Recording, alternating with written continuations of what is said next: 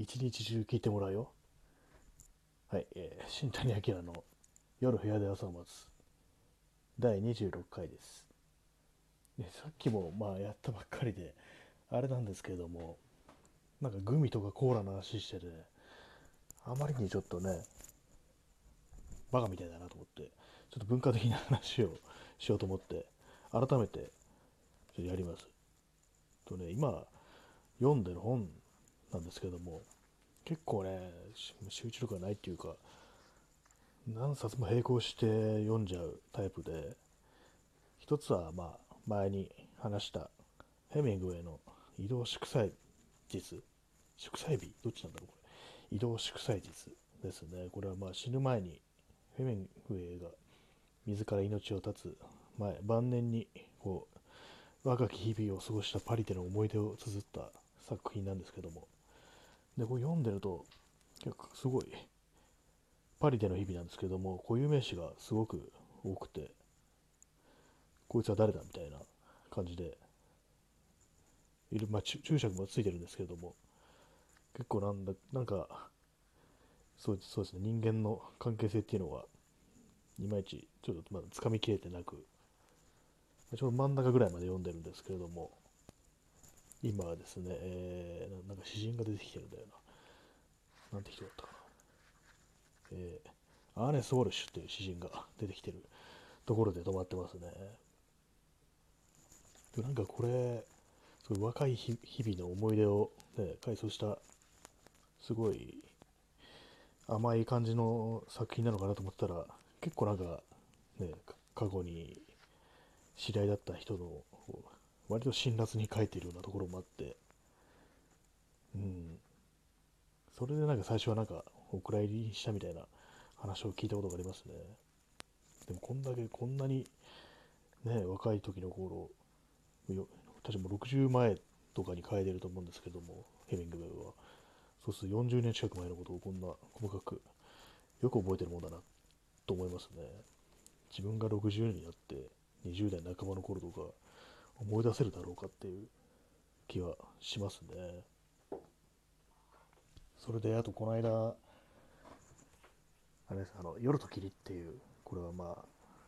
ドイツ強強制収容所の記録、フランクルっていう人の書いたノンフィクションっていうんですかね、これまだ全然読んでないんでわかんないですけど、有名な作品で、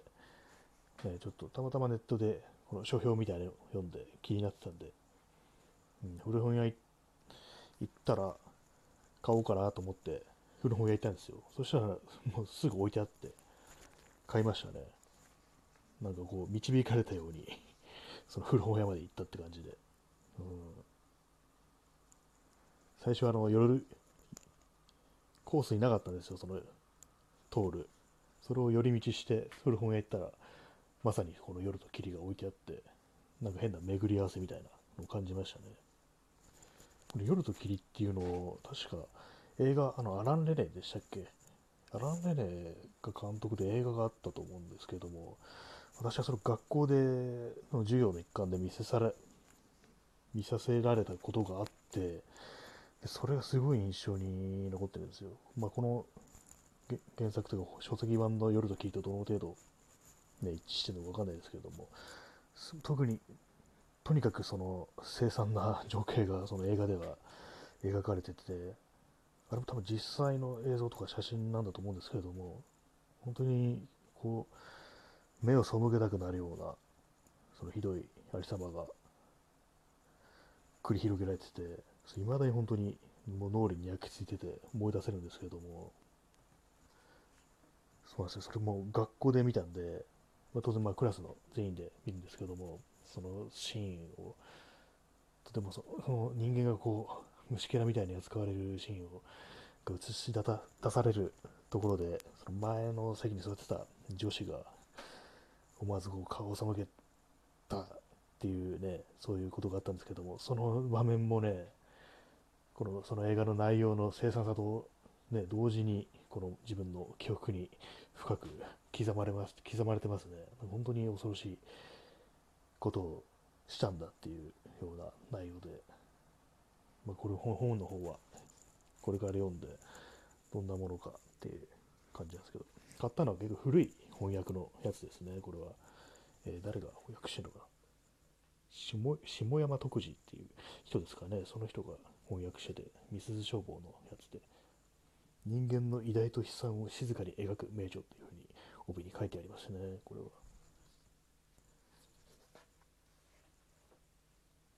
そうですね、俺も結構あの図書館で本借りることが多いんですけども、なんとなくこれはね、買って手元に置いといた方がいいのかなみたいになんとなく思って買ったんですよ。こう本も本でね、所有する喜びみたいのがありますよね。あと、まあ、今、積んどくしてるものといえば、ヘッセの書簡集があって、これヘッセからの手紙、混沌を生き抜くためにっていうタイトルがついてますね。ヘッセは結構、作品は結構読んでるんですけども、書簡については全然、全然って感じで、ね、これもかなり分厚いですけども、まだ本当に数十ページしか読んでないですね。ヘッセもね、結構好きなんですよ、私は。一番好きなのはあれかな、あの、ナルチスとボルトムントっていう作品で。これは今の翻訳のタイトルだと、あれですね、えー、知と愛っていう、まあ、知識の知に、まあ、愛するの愛ですね。そういうタイトルになってますけど、これ私はこれがすごく好きで。えー私の持ってるの全集みたいなやつで、翻訳は誰だろうな、これは。えー、っと、この全集だと、その地と愛は聖母の泉っていうタイトルになってますね、これ。山下はじめという人が翻訳してます。中央公論公論社のやつですね。結構古いものを持ってて、発行日が、発行年、いつだった？昭和昭和38年のやつですね。これはね、本当好きな作品で、たまにこう、なんか気がめいるとね、こう取り出して読んだりすることがありますね。うん。前週で収録されてるのが、車輪の使者とデーミアンと聖母の泉、今でいう血と愛ですね。私はセッセで全部は読んでないんですけど、好きなのは、血と愛とクヌルプっていうやつが好きですね。クヌルプっていうのは、こう、放浪する旅職人の話で、で、この地と愛っていうのも、2人主人公がいて、まあ、ナルチスとゴルトムントっていうのが2人の登場人物。でも、ゴルトムントっていうのは、最初はあの、進学校に入るんですよ。神の、神の教えを授けるところですね。入るんですけども、そこで出会ったナルチスに、君は、ね、こう、精神の世界に生きる人間じゃなくて、感性の世界の人間だからここにいちゃダメだっていうふうに言われて、その進学校を脱走して放浪の旅に出るっていうやつなんですけども、まあ、こっちも放浪っていうね、のがメインのテーマにあって、それもあれですね、クヌルプと似てるっていう、一とところにいないで放浪する人間と、でもう一人、その進学校にとどまって、聖職者として生きる、教師として生きるナルチスっていうと人の2人の人間の話なんですけども。これはすごくいいんで読んでみてほしいですね。まあまあ内容にあんまり触れてないですけれども。感性と精神の、まあ、そそれこそ知と愛っていう2つのね違った世界のを生きる人の2人の男の話ですごく好きな作品ですねこれは。まあ他にも結構積んでるのはあるんですよね。黒田三郎っていう詩人がいるんですけども、これはですね、確かあの、あれですね、高田渡とかが歌にしてる詩人で、まあ、現代詩の人ですね。その人が書いてる詩の作り方っていう本があって、それ詩について書いてる本なんですよ。詩集じゃなくって。これもね、結構気になってて。まあ、高田渡経由で黒田三郎は知ったんですけども、それでね、刺繍とか、ちょっと読んでみたりして、すごく良かったなっていうのがあったんですけど、伝記っていうか、あの、確かあの、奥さんが書いた、その、黒田三郎という人についての本読んだら、もうとんでもない集団で、それを読んでからね、ちょっと引いちゃって、なんか、いろいろ、すごく知的っていうか、物静かに優しく書いてるけど、家だとめちゃくちゃ なことやってたんだなっていう泥酔してそういうこと考えちゃいますねなんか、うん、本当にとんでもない手段だったらしいですね、まあ、今積んでるのは結構